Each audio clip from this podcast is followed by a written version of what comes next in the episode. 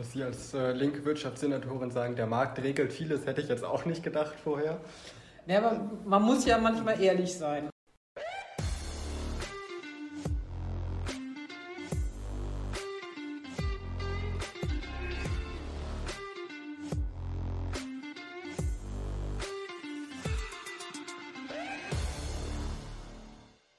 Vielen Dank, dass Sie sich die Zeit genommen haben, mir ein Interview zu geben. Vielleicht können Sie sich einmal kurz vorstellen. Ja, erstmal vielen Dank, dass ich die Gelegenheit habe, äh, hier mit Ihnen zu sprechen. Ich bin Christina Vogt und äh, seit August 2019 äh, die Senatorin für Wirtschaft, Arbeit und Europa in der schönen und freien Hansestadt Bremen. Sie sind zuständig für Wirtschaft, Arbeit und Europa, haben Sie gerade gesagt. Was nimmt da den größten Teil Ihrer Arbeitszeit ein? Ja, im Moment auch ganz klar pandemiebedingt natürlich irgendwie die Teile Wirtschaft und Arbeit. Viele Unternehmen stehen mit dem Rücken an der Wand, irgendwie gerade die Mittelständler, aber auch wahnsinnig viele Beschäftigte, die in Kurzarbeit sind oder schon ihren Job verloren haben. Ähm, das sind riesige Herausforderungen gerade. Sie haben Ihr Abitur noch in Münster abgelegt. Was hat Sie nach Bremen verschlagen? Naja, meine Familie kommt mütterlicherseits aus Bremen. Ich war viel bei meinen Großeltern gewesen im Bremer Umland, war immer viel in Bremen und wollte eigentlich äh, nach der Schule gerne irgendwie zurück zu meinen Wurzeln, habe den Schritt übrigens auch nie bereut. Sie sind alleinerziehende Mutter. Wie hat sich das auf Ihr gesamtes Berufsleben ausgewirkt? Oh, das ist äh, tatsächlich sehr schwierig gewesen. Ähm, will ich nicht kleinreden. Ähm, ich hatte sehr früh, äh, war ich selbstständig, hatte eine Kneipe, ähm, habe das aus gesundheitlichen Gründen wegen meiner Rückenprobleme aufgegeben, habe dann eine Weiterbildung angefangen, was anderes ging damals nicht, als Druckvorlagenherstellerin. Das war eigentlich mein Traumberuf, äh, wollte dann direkt in die Umschulung, hatte das auch alles schon stehen, bin dann schwanger geworden, war schon in der Schwangerschaft alleine, habe dann über Praktika versucht, als ich einen Krippenplatz hatte, in meinen Traumjob reinzukommen. Aber eben, ja, als Alleinerziehende kann man nicht um 11 Uhr abends arbeiten. Ähm, und habe dann diese Ausbildung als Rechtsanwaltsfachangestellte gemacht, als mein Sohn zwei Jahre alt war. Und ähm, das war nicht ganz einfach, auch weil es ein Bereich ist, der nicht tarifgebunden ist. Irgendwie da kann man sehr unterschiedlich verdienen, sehr unterschiedliche irgendwie Arbeitsbedingungen haben oder Urlaubsbedingungen. Ich konnte immer nur Teilzeit arbeiten. Zum Schluss 30, 33, 34 Stunden.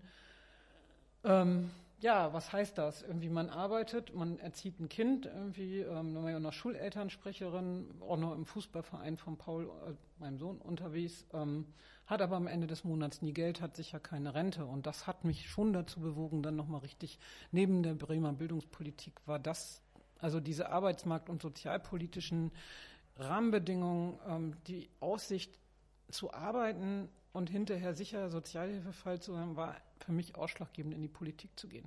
RTL titelte damals äh, von der Kneipe in die Politik. Das ist zu kurz gefasst wahrscheinlich. Das ist deutlich zu kurz gefasst, ja, war sehr bunt. Warum sind Sie dann ausgerechnet zu den Linken gegangen und nicht äh, zur SPD oder den Grünen, die Ihnen programmatisch ja nicht äh, ganz so weit entfernt stehen vielleicht wie die FDP? Naja, ähm, was heißt, ja, von den Grünen unterscheidet mich programmatisch schon einiges.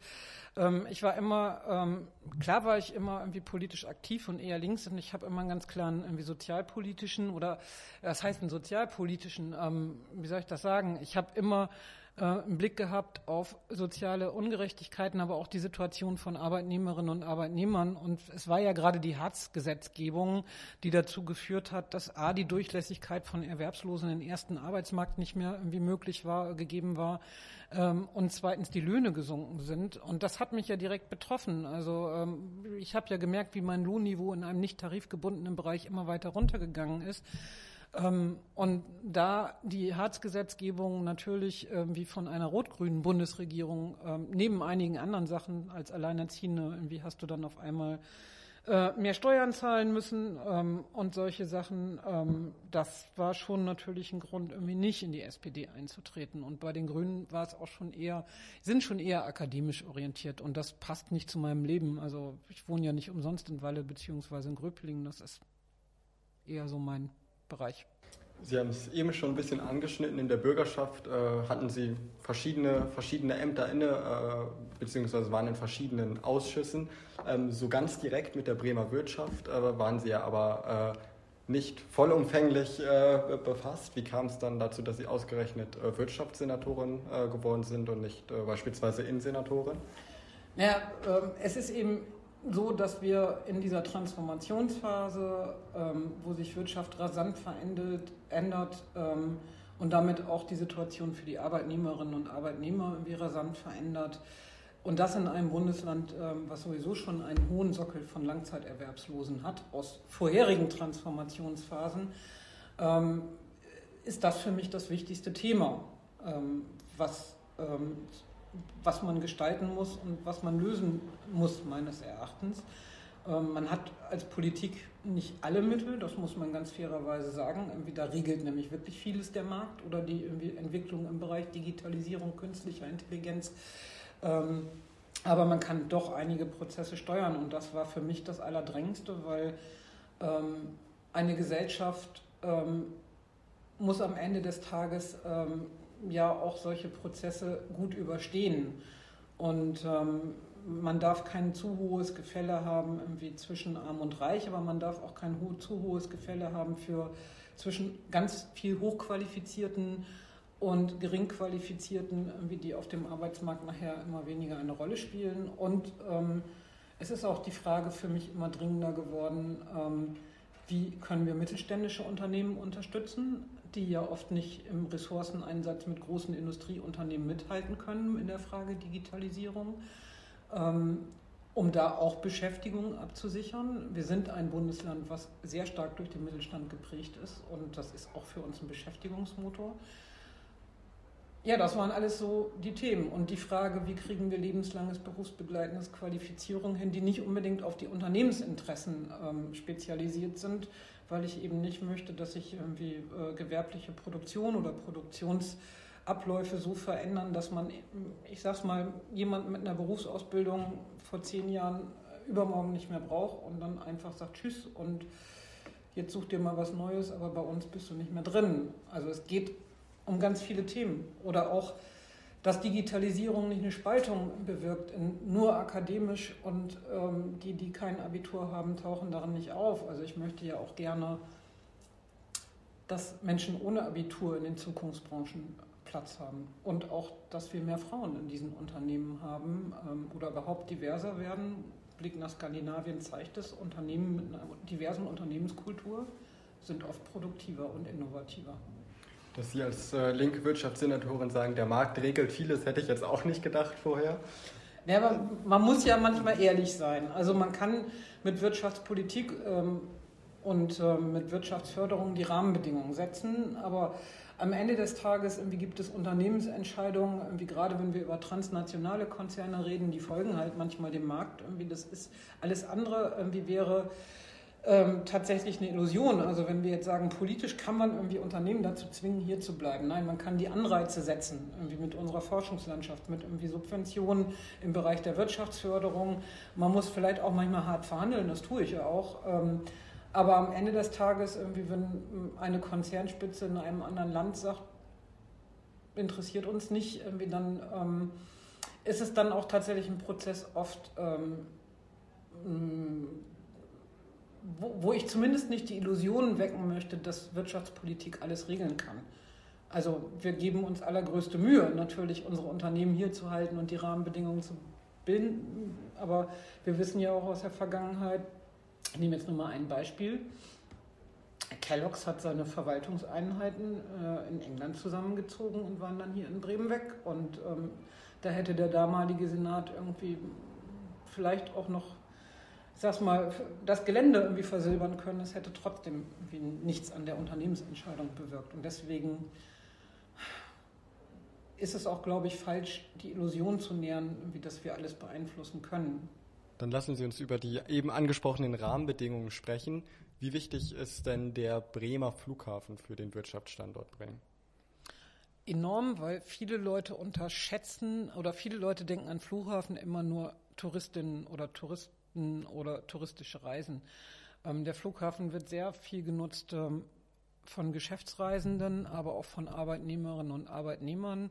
Und wir haben natürlich ähm, mit Airbus ähm, einen großen Flugzeugbauer, der auch auf den Flughafen angewiesen ist. Ähm, und das ist nicht nur allein das Kernunternehmen Airbus mit seinen in Bremen ansässigen Gesellschaften, sondern das sind natürlich auch nochmal irgendwie 140 Zulieferer Zulieferbetriebe. Also insgesamt hängen da über 12.000 Arbeitsplätze dran. Aber er ist natürlich auch im Bereich der Logistik äh, für unsere Unternehmen auch wichtig. Und man sollte den Flughafen bitte nicht darauf reduzieren, ähm, dass man mit dem Koffer in ein fernes oder naheliegendes Land reisen kann, sondern er ist tatsächlich von enormer Bedeutung für die Bremer Wirtschaft. Also Sie sprechen sich auch auf jeden Fall für den Erhalt des Flughafens aus. Ja, und soweit ich das verstanden habe, hat die Bundesverkehrsministerkonferenz ihn ähm, tatsächlich auch, also den Bremer Flughafen, in die Liste der zehn bedeutenden Regionalflughäfen Deutschlands aufgenommen, eben wegen auch der enormen wirtschaftlichen Bedeutung. Schadet denn eine autofreie Innenstadt äh, der, dem Wirtschaftsstandort Bremen, äh, insbesondere äh, den Geschäften in der Innenstadt? Nein, ich glaube nicht, aber man muss das natürlich von langer Hand machen. Man kann nicht jetzt einfach ordnungspolitisch rangehen und sagen, irgendwie von heute auf morgen ist dicht. Ähm, wir brauchen den Ringschluss der A281, weil die Martini-Straße natürlich auch mehr ist. Also die Leute irgendwie fahren da ja durch und nicht unbedingt in die Innenstadt. Ähm, wir haben ja sowieso Verkehrsprobleme. Ähm, meines Erachtens brauchen wir nicht nur irgendwie die Fahrradrouten, sondern auch einen vernünftigen Ausbau des ÖPNVs, weil wir haben weit entfernte Stadtteile und nicht alle Menschen irgendwie können, ähm, ich sag's mal, aus Mahndorf mit dem Fahrrad irgendwie in die Innenstadt fahren irgendwie. Und andere Leute können es auch übrigens nicht, weil sie irgendwie gar nicht mehr Fahrrad fahren können und die Innenstadt muss erreichbar bleiben.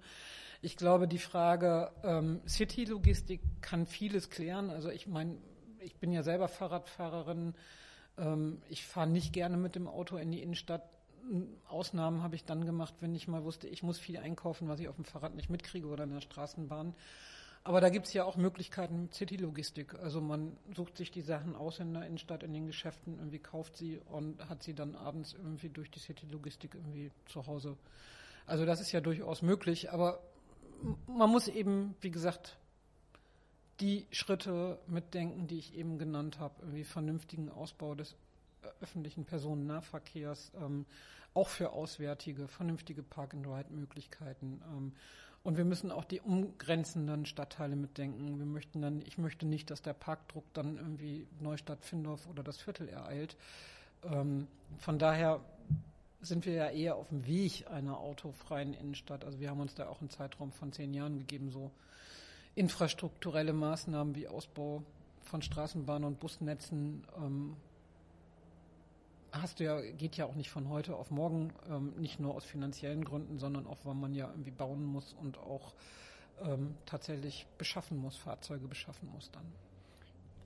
Glauben Sie denn nicht, dass äh, viele Leute dann eher zum Weserpark, Waterfront, Roland Center oder was es alles gibt, äh, fahren, anstatt sich auf den Weg in die Innenstadt zu machen, eben um vielleicht shoppen zu gehen äh, oder äh, das eine Kleidungsstück anzuprobieren?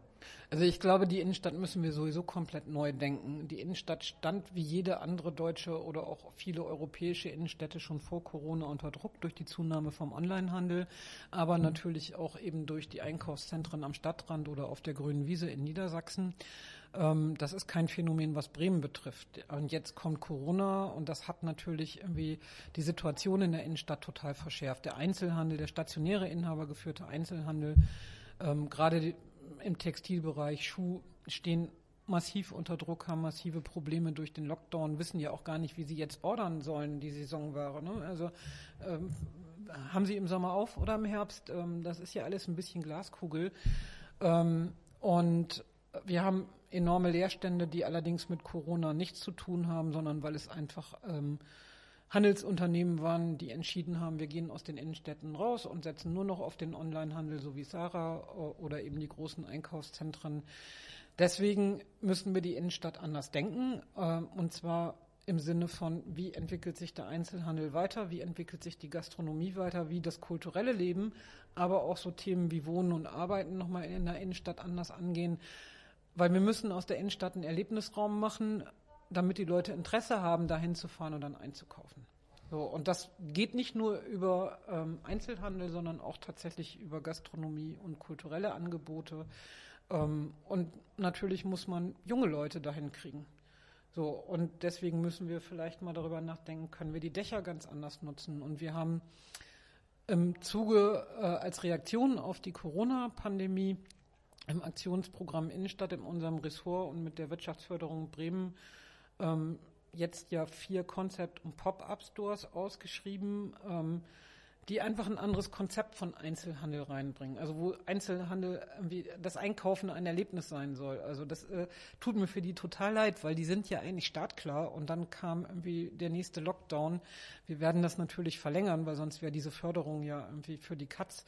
Ähm, aber das ist sehr spannend. Ich habe es mir angeguckt und ähm, das ist was anderes, als in ein Einkaufscenter zu fahren. Also das sind andere Konzepte. Ähm, mit, mit bis hin zu Event-Charakter. Also wir werden da ja auch ähm, einen Concept Store haben, äh, beziehungsweise einen Pop-Up Store, irgendwie, wo ja auch tatsächlich ähm, ja moderne, äh, hippe ähm, und ganz andere Modenshows angeboten werden, irgendwie, was vielleicht auch das Interesse daran weckt bei jüngeren Leuten, Mensch, das gucke ich mir mal an und dann kauft man noch in der Innenstadt.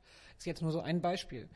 Und das macht übrigens auch schon Schule, weil die Einzelhändler, die jetzt nicht so horrende Mieten zahlen und die die Hoffnung haben, die Krise zu überleben oder die Pandemie zu überleben, sagen auch, Mensch, irgendwie, wir müssen vielleicht unser Konzept auch mal ändern, eben halt nicht nur Mode verkaufen, sondern irgendwie, ja, vielleicht auch eine Sitzecke anbieten und ich sage jetzt mal so, regionale Spirituosen, also eben halt eine neue Mischung also dass man ein Erlebnis hat, in die Innenstadt zu gehen, das wäre wichtig. Aber sind nicht gerade die Läden vielleicht äh, das Wichtigste? Also wenn man junge Menschen in die Stadt bekommen möchte, äh, Läden, äh, in denen sie auch shoppen gehen. Äh, also äh, nichts gegen äh, traditionelle Marken, die hier verkaufen, aber das sind ja nicht gerade die Geschäfte, die junge Menschen wirklich in die Innenstadt holen. Für uns war es zum Beispiel sehr wichtig, dass irgendwie nachdem Karstadt aufgehört hat, übrigens auch nicht pandemiebedingt, ähm, dass wir eine Lösung für das ehemalige Karstadt Sport finden, weil genau das ist ja so ein Anker, was auch junge Leute zieht. Also das wissen wir ganz genau. Also deswegen geht es eben halt auch um unterschiedliche Nutzung. Aber ich glaube auch, so, ich sag mal, wenn man jetzt mal so junge Erwachsene nimmt, ähm, wenn wir in der Innenstadt irgendwie ein anderes kulturelles Angebot haben oder wir können auf den Dächern was machen. Also man geht einkaufen und kann dann oben irgendwie vielleicht noch einen Gin Tonic trinken. Ich glaube schon, dass das viele Leute interessiert. Ähm, das muss man dann versuchen jetzt umzusetzen. Und dazu brauchen wir, wir waren mit dem Wirtschaftsressort sehr schnell in einigen Projekten, auch was ähm, temporäre Bebauung zum Beispiel auf den Domshof, Konzerte, Veranstaltungen anbieten. Und jetzt macht uns eben halt die dritte Welle was Öffnung angeht, wieder ein Strich durch die Rechnung. Das ist ein bisschen schade und ich hoffe sehr, dass wir mit dem Impfen weiterkommen, damit wir das, was wir alles jetzt da so vorhatten und wo wir eigentlich in den Startlöchern stehen, auch wirklich ähm, den Bremerinnen und Bremern anbieten können. Wie lange braucht die Innenstädte noch, bis sie soweit ist, dass wir den Gin Tonic auf den Dächern äh, der Stadt trinken können? Naja gut, ähm, ich hoffe sehr, ähm, dass wir das auch äh, in den nächsten ein, zwei Jahren ähm, tatsächlich nochmal andere Umsetzungsschritte hinbekommen. Ähm, wir diskutieren das ja ressortübergreifend, aber auch mit den Investoren. Und das ist natürlich immer die Frage, wie viel private äh, Investitionen hast du in der Innenstadt, wie viel öffentliche. Ähm, wir versuchen aber vom Ressort zumindest in diesem Aktionsprogramm Innenstadt, also was ja so ein Anschub sein soll, also wir finanzieren ja zum Beispiel diese Pop-up und Concept Stores, sowas in dem Bereich der Gastronomie ähm, jetzt auch zu implementieren. Aber wir müssen dafür natürlich auch die Öffnung, die Öffnungsmöglichkeiten haben. Was setzen Sie denn äh, noch so für äh, einen Rahmen? Äh, was, wie, wie, fördern Sie den Wirtschaftsstandort Bremen, um ihn möglichst attraktiv zu machen?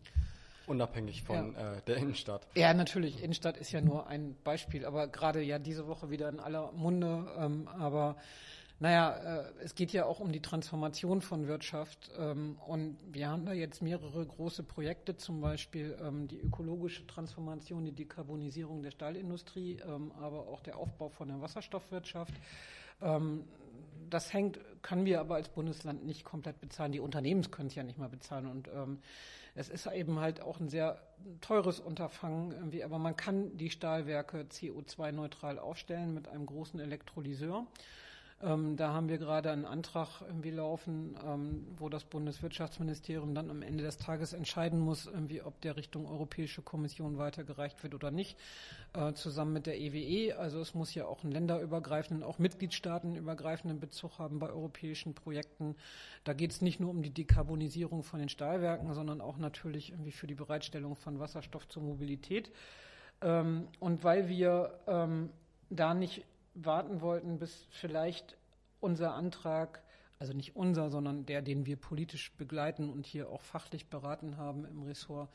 Ob der nun von der Kommission entschieden wird oder nicht, das dauert ja nun eine Zeit lang, ähm, haben wir jetzt im Bremenfonds 10 Millionen in die Hand genommen, um zumindest einen kleinen Elektrolyseur da aufzubauen. Irgendwie da sind die Stahlwerke Abnehmer, aber auch, ähm, dient aber auch der Mobilität.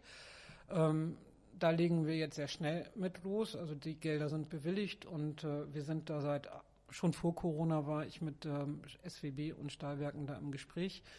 Ähm, das gleiche ist beim grünen Fliegen.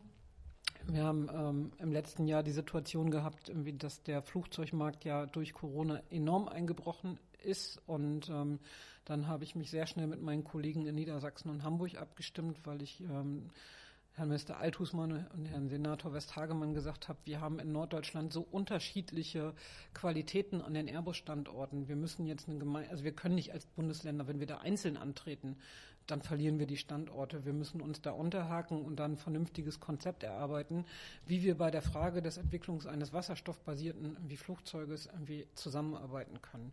Und das haben wir auf die Standorte sehr unterschiedlich aufgeteilt. Ähm, und ähm, da ähm, kriegen wir auch in Bremen einen großen Teil ab, also bei der Wasserstofftankarchitektur, bei der Entwicklung, weil wir eben halt auch das Ecomat hier haben, das Virtual Product House, was virtuelle Produktionsprozesse ähm, begleitet und auch die Forschungsinstitute. Also das sind jetzt zum Beispiel so zwei Beispiele in der Frage ökologischer Transformation. Ähm, bei der Frage Digitalisierung von KMU haben wir Programme aufgesetzt. Ähm, wir helfen jetzt auch ähm, in der Krise der Veranstaltungsbranche. Wir haben ähm, zwei Wie helfen Sie über. da? Ja, wir haben irgendwie ein Projekt aufgesetzt oder wir haben mehrere Projekte aufgesetzt, äh, aber das bekannteste ist der Club 100. Ähm, wir haben im Pier 2 können unterschiedliche Clubs haben sich zusammengetan, ist kuratiert worden, wir finanzieren das, finden Konzerte statt. Eigentlich war das ursprünglich mal mit der Hoffnung verbunden, irgendwie hybrid, nach, ähm, je nach Inzidenzwerten dass auch Zuschauer da sein können, wenn auch weniger. Deswegen Pier 2, weil das ein sehr großer Veranstaltungsort ist. Aber es findet statt und es hat bundesweit Beachtung irgendwie gefunden, ähm, weil das nirgendwo, also die sind ja auch total froh, dass sie in der Krise überhaupt arbeiten dürfen. Ja, ähm, und das wird dann gestreamt und es wird verkauft. Irgendwie, man muss ja auch mal der Kultur wieder einen gewissen Wert zumessen. Und da haben wir gute Bands gekriegt und das war echt klasse. Und das werden wir ähm, in dem Bereich ähm, auch weiter, also ich möchte, die Veranstaltungsbranche ist am härtesten getroffen durch Corona und ich möchte, dass wir da auch einen Restart hinkriegen. Ähm, ist ein Bereich. Und in der Frage Arbeitsmarkt, da habe ich ja eben gesagt, mir ist es ja auch wichtig, dass wir vor allen Dingen auch Frauen ähm, in diese Zukunftsbranchen kriegen. Haben wir jetzt zum Beispiel ein Projekt aufgesetzt, ähm, Qualifizierungsmaßnahme für ähm, Digitalisierung und KI, also künstliche Intelligenz, was sich an Frauen und auch Alleinerziehende richtet, mit einem Bildungsträger zusammen, aber auch mit dem Unternehmensnetzwerk, dass wir eben halt Frauen irgendwie in die Bereiche qualifizieren können. Und äh, solche Programme entwickeln wir jetzt auch noch weiter. Es gab da ja dieses äh, nicht ganz öffentliche äh, Konzept bundesweit, äh, wo, wo der Plan war, äh, wenn die Inzidenz unter 50 rückt, dass äh, Veranstalter Open-Air-Veranstaltungen bis zu 50 Teilnehmern nur machen können, äh, sagen viele Veranstalter. Können Sie äh, hier in Bremen Hoffnung machen, äh, dass auch mehr als 50 Leute an Events teilnehmen können, wenn die Infektionslage also, gut ist? Also das hatten wir am letzten Sommer. Wir haben ja nicht nur den Club 100 gefördert, sondern wir haben natürlich auch Events äh, an der frischen Luft gefördert. Wie genau das ging es ja, weil das ja weniger gefährlich ist. Und da hatten ja auch einzelne Clubs Konzertreihen draußen, irgendwie, die wir mitfinanziert haben. Ähm, ich hoffe sehr, ähm, dass wir ähm, zu Öffnungsschritten kommen im Sommer, weil auch die Leute so Corona-müde sind. Ähm, das würde sich nur ins Private verlagern und dann wäre es eher gefährlicher. Aber das, ähm, da gibt es halt auch andere Meinungen. Äh, das muss ich ehrlicherweise sagen. Das ist meine. Aber ich hoffe doch eher, dass wir das mit dem Impfen, dass wir jetzt endlich die Impfstoffe kriegen. Äh, logistisch sind wir mit dem Impfzentrum super aufgestellt, aber wenn wir den Impfstoff nicht kriegen, irgendwie nützt uns das nichts. Aber ich hoffe, dass wir im Sommer tatsächlich eine höhere Impfquote haben, dass das mit den Tests ähm, sich so ausweitet, dass man, ähm, also die Teststrategie, dass sie so auch angenommen wird, dass man irgendwie dann mit den Tests arbeiten kann. Ähm, wir haben ja immer mehr Testzentren. Ähm, Also, also, ich würde mich da auf jeden Fall für einsetzen. Ein Sommer irgendwie ohne Veranstaltungen und ohne Außengastronomie und geschlossenen Einzelhandel kann ich mir nicht vorstellen. Dann sind diese Branchen echt am Ende. Also bei guter Infektionslage setzen Sie sich dafür ein, dass äh, Veranstaltungen äh, auch mit mehr als 50 Personen möglich hatten sind. Hatten wir ja auch schon ja. im letzten Sommer. Ne? Wir hatten Aber ja wir wissen ja noch nicht, wie es diese genau, Sommer aussieht. Also wir hatten ja auch Veranstaltungen in geschlossenen Räumen über 50. Also wir hatten ja auch die Kinos auf und irgendwie Theater ähm, und auch die Konzertsäle. Ähm, es wird viel irgendwie von dem Tempo beim Impfen und von der Teststrategie abhängen. Ist man da im Moment ein bisschen zurückhaltender, um nicht zu viel zu riskieren, äh, auch was Ankündigungen angeht? Mm.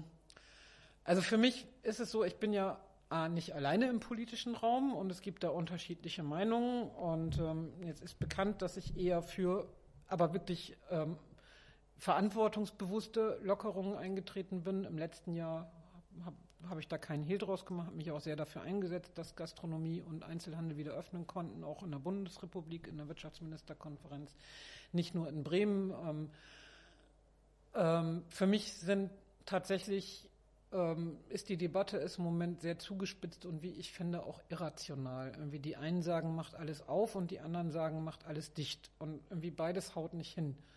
Ähm, für mich ist ein harter Faktor, wie sieht es in den Kliniken aus? In der vergangenen Woche, also jetzt äh, Mitte April, ähm, hatten wir eine Situation irgendwie auf den Intensivstationen, dass es kaum noch freie Intensivbetten gab. Da würde ich in so einer Situation auch sagen, muss man sehr zurückhaltend sein. So, auf der anderen Seite ähm, muss man aber auch sagen, ähm, dass wir ja auch so ein hohes Infektionsgeschehen haben, weil nicht nur weil wir Virusmutanten haben, sondern auch weil sich die Leute immer weniger an die ähm, Kontaktverbotsregeln halten, weil es eben nach einem Jahr, also gerade irgendwie die Jüngeren, ich sehe es ja, wie gesagt, vor meiner Nase, irgendwie was hier los ist bei gutem Wetter. So, und da sitzt man nicht äh, mit einem Haushalt und einer Person. Also das gehört ja auch zur Wahrheit dazu. Ähm, deswegen bin ich dafür, dass man die Lage in den Kliniken in den Augen behält, aber irgendwie mal diese Diskussion wegkriegt von den Inzidenzwerten. Die waren ja auch nur, dienten ja auch nur der Möglichkeit der Kontaktnachverfolgung. Äh, ist ja kein medizinischer Wert oder kein pandemischer. Dass man genau hinguckt, wo infizieren sich die Leute. Es ja, sind ja manche Sachen feststellbar. Aber ich sag's mal so, wenn man die Schraube zu fest dreht, dann ist sie irgendwann ab. Und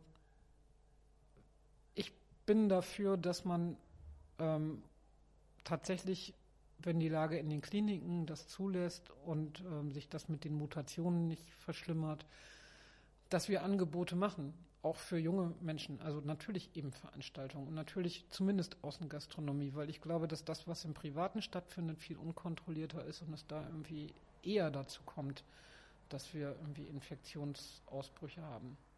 Also quasi ein Theaterbesuch mit Test vorab. Sowas zum Beispiel.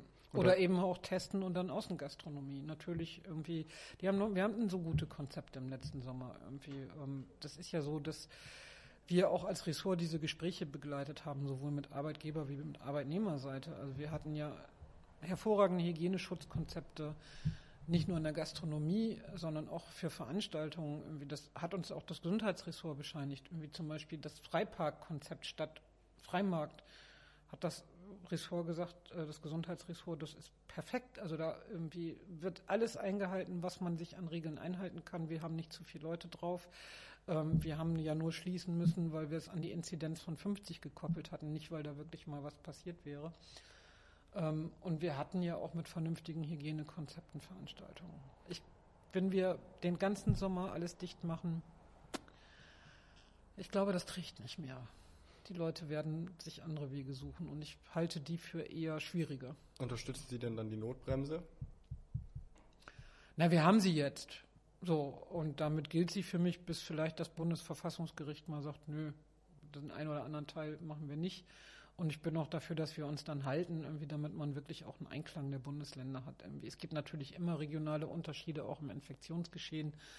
Ähm, und es ist immer schwierig, ähm, wenn man als Bundesland irgendwie so eine kleine Insel ist. Also wir haben das ja jetzt beim Terminshoppen Click and Meet gemerkt, irgendwie da waren unsere Inzidenzen höher, irgendwie dann mussten wir schließen. Dodenhof war noch auf. Ähm, das ist, also Ich finde, da muss man praxisnahe Regeln haben, weil wenn man das eine sofort schließt ab einer starren Grenze und das andere im Nachbarland, Bundesland oder im Nachbarlandkreis noch erlaubt ist, hat man nachher so einen unkontrollierten Einkaufs-, Gastronomie oder sonst was Tourismus und genau das möchte man ja eigentlich vermeiden. Im Februar haben Sie ja noch gesagt, äh, man muss so ein bisschen von den Inzidenzen äh, auch, auch wegkommen als einziger. Wert. Äh, genau das macht die Notbremse ja, aber also sie geht eher nicht davon weg, sondern orientiert sich nur am Inzidenzwert. Also Sie sind kein, keine Freundin äh, dieses, dieses. Nein, also ich, ich äh, es ist ja aber jetzt so irgendwie gut, wir haben da jetzt irgendwie Werte, die auch willkürlich gegriffen sind, 165 Schulen, 150 irgendwie Click and Meet. Ähm, der Inzidenzwert ist für mich tatsächlich nicht so aussagekräftig. Der ist mal in den letzten Mai irgendwie ähm, als Maßstab aller Dinge genommen worden, weil das so die Anzahl war, die man damals in den Gesundheitsämtern bundesweit irgendwie nachverfolgen konnte. So irgendwie ab einem höheren Inzidenzwert hätte man das Personal nicht gehabt.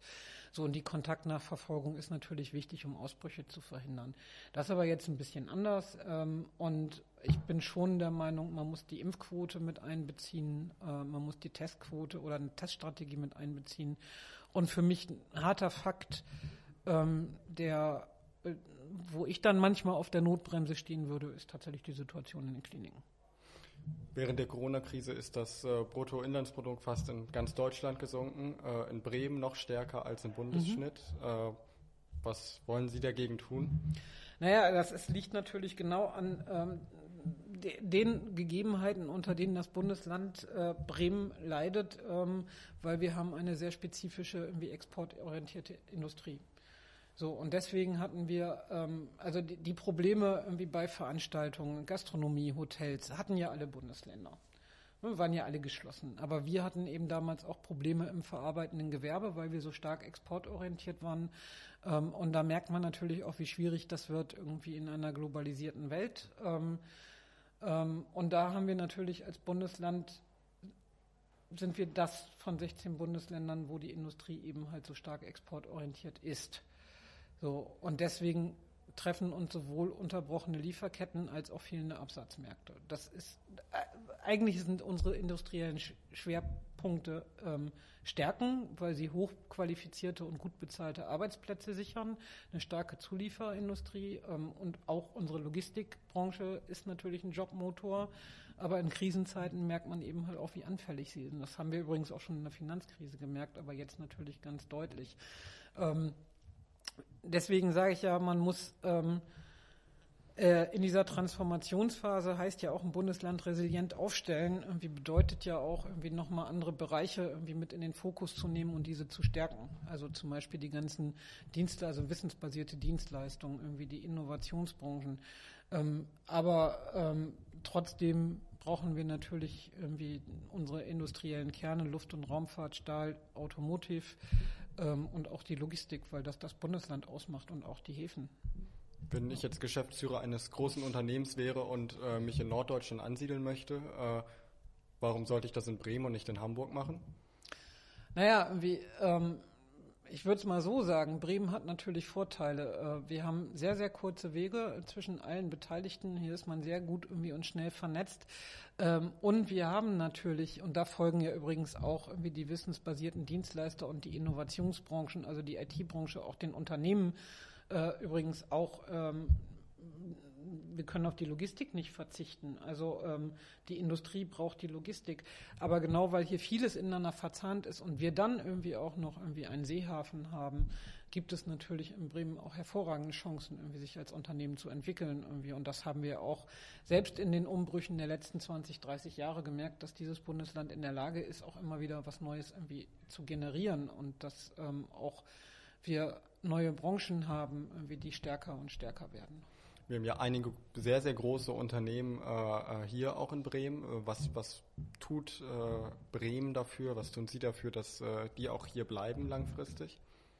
Naja, ich habe eben zum Beispiel ein, ein Beispiel habe ich ganz klar genannt. Airbus mit seinen Zulieferern ist für uns irgendwie ein ganz wichtiger Punkt. Ähm, damit hier keine Arbeitsplätze abgebaut worden sind, haben wir irgendwie ähm, ganz früh gesagt, wir müssen die Stärken Bremens und Norddeutschlands dem Unternehmen gegenüber stärker ins Spiel bringen und haben aber auch gesagt, wir sind auch bereit, irgendwie dazu auch Landesmittel reinzugeben, zum Beispiel damit wir eben hier auch eine Standortsicherung hinkriegen. Ähm, also da geht es dann auch manchmal um öffentliche Investitionen.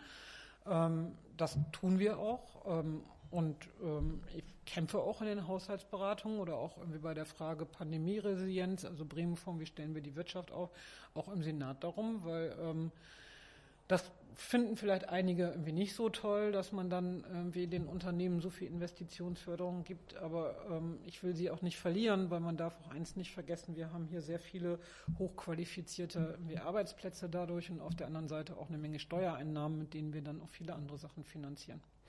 Sie selbst sind ja äh, bekennender Werder-Fan. Ähm, Im Moment sieht es äh, nicht ganz so gut aus äh, wie noch vor ein paar Wochen. Äh, welche Auswirkungen hätte denn äh, ein Abstieg in die zweite Liga wirtschaftlich für das Bundesland Bremen? Dramatisch. Dramatisch. Also die ähm, regionalwirtschaftlichen Effekte ähm, des Vereins Werder Bremen liegen bei rund, rund about 50 Millionen. Also mit allen nachgelagerten. Ähm, also das geht natürlich auch unter normalen Bedingungen. Ne? Natürlich Zuschauer sind da. Das geht von Übernachtungen, Gastronomie ähm, äh, bis hin aber zum Marketingfragen. Ne? Also Werder Bremen ist irgendwie eine äh, Marke, mit der wir ähm, auch ja äh, erfolgreich nicht nur Destinationsmarketing betreiben, also Leute kommen ja auch wegen Werder in die Stadt, sondern natürlich auch als Sympathieträger irgendwie macht das Bremen bekannter. Also das darf man hat ganz viele Effekte, die man nicht unterschätzen darf. Und ähm, ähm, ein Erstliga-Abstieg wäre schon schwierig. Hätte das Bundesland Bremen vielleicht noch einen Star verpflichten müssen äh, in der Winterpause oder äh, was hätten Sie tun können? Nein, also ich glaube, irgendwann hört es auch auf. Wir haben irgendwie Werder gestützt, wir haben die BWS gestützt, ähm, wir haben bei der, ähm, also die Bremer Weserstadion GmbH, irgendwie, da sind wir ja auch, da bin ich auch im Aufsichtsrat und stellvertretende Aufsichtsratsvorsitzende. Ähm, da haben wir natürlich dafür gesorgt, dass die wegbrechenden Zuschauereinnahmen, ähm, dass die Gesellschaft nicht ähm, ähm, ein bilanzielles Problem bekommt und Insolvenz anmelden muss. Das heißt, wir sind da auch mit finanzieller Unterstützung drin. Ähm, letztendlich haben wir aber auch den Verein irgendwie gestützt, indem wir eine Bürgschaft gegeben haben, damit der Verein nicht in die Insolvenz gehen müsste. Aber ähm, ich glaube, ähm, ja, in dem Sinne ist Werder Bremen ja auch ein Unternehmen und äh, wir verpflichten da irgendwie keine Spieler und ich weiß auch nicht, ob Werder. Also ich habe ja schon mal irgendwie gesagt, ich hätte natürlich gerne auch mal Mitspracherecht bei Spielerverpflichtungen, aber das würde zu weit gehen, da muss man, glaube ich, sauber trennen. Dann äh, kommen wir zur ersten Schlusskategorie, das sind äh, entweder oder Fragen. Äh, Sie müssen sich entscheiden. Okay. Ähm, Schwierig. auf äh, Ihre alten, alte Kneipenzeit äh, bezogen, Becks oder Hakebeck? Hake. Warum? Weil es besser schmeckt. Luxuskarre oder Familienauto? Eher Familienauto. Eigentlich eher eins, wo man irgendwie Zeltequipment, also Camping-Equipment reinkriegt. Ist das dann schon eine Luxuskarre oder äh, was, was hat sie kurz überlegen lassen? Äh, nee, wegen, weil beides nicht so richtig passte. Deswegen habe ich so überlegt. Also für mich ist ein Auto ein Gebrauchsgegenstand und äh, ich benutze es in der Innenstadt irgendwie so gut wie nie. Aber ähm, naja, es muss eine Anhängerkupplung haben, damit ich mein Fahrrad mitkriege und eigentlich muss es irgendwie den Kofferraum haben, dass ich mein Zelt und einen Tisch und einen Stuhl reinkriege und einen Kocher. Also eher ein Multifunktionsauto. Ja, und es darf auch gerne alt sein. Ich habe noch nie einen Neuwagen gehabt, sondern eigentlich immer 10, 15 Jahre alte Wagen übernommen. Okay, äh, ganz schnell auf. Außer wir kriegen endlich mal Wasserstoffautos. Dann würde ich, wenn ich das Geld habe, weiß ja nicht, wie lange ich Senatorin bin, das holen. Da würden wir jetzt äh, noch ein großes Thema aufreißen, glaube ich. Äh, das machen wir in der nächsten Folge. Äh, zur zweiten Schlusskategorie, das sind Fragen in einem Satz. Äh, ich äh, fange einen Satz an und Sie vollenden den möglichst äh, einfach kurz in einem Satz. Ein Unternehmer oder eine Unternehmerin, die oder den ich gerne mal treffen würde, ist ich habe doch schon so viele getroffen. Nein, das, äh, ich glaube irgendwie, da mache ich mich auch unbeliebt, wenn ich das sage. Ein Unternehmer und eine Unternehmerin, irgendwie, den ich gerne treffen würde. Ähm, es kann international auch sein. Es muss kein, kein Bremer oder keine Bremerin sein.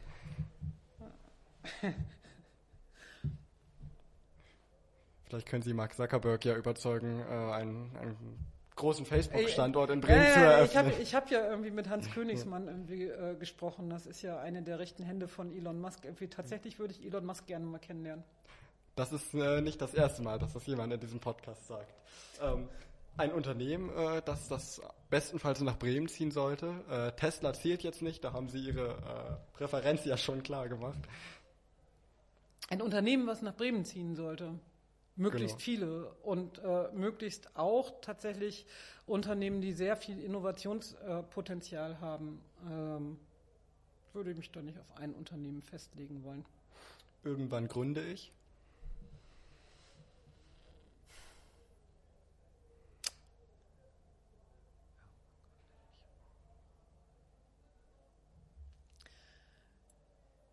Tatsächlich bin ich 56 und Senatorin. Und ich überlege schon, wenn ich mal irgendwie gegangen werde oder freiwillig gehe, weil jede Zeit ist ja irgendwann vorbei, ob ich mich selbstständig mache. Und alle denken immer, ich mache wieder eine Kneipe auf. Hm. Sie wirken nicht so ganz überzeugt davon, dass Sie auf jeden Fall eine Kneipe aufmachen wieder. Nee. Ähm, aber es tatsächlich beschäftigt mich das sehr ernsthaft. Was mache ich? Deswegen bin ich auch so am Zögern und kann diesen Satz nicht vollenden. Ich bin ja, ich muss ja noch irgendwie bis 67 arbeiten und ich war Rechtsanwaltsfachangestellte und ich würde mich natürlich selber nicht mehr einstellen, wenn ich jetzt Anwalt oder Anwältin wäre, weil ich habe jetzt zehn Jahre Führungsfunktion gehabt und wenn ich aufhöre, länger irgendwie, ähm, ja. Gibt es eine hm. Geschäftsidee, also, über die Sie nicht reden können äh, oder? Ich, ich naja, irgendwie irgendwas mit irgendwie Gastronomieveranstaltungen, ähm, Musik, ähm, Fußball. Schon spannend. Gehen Sie ins Werder-Management. ich kann die ja mal fragen, ob Sie mich haben wollen.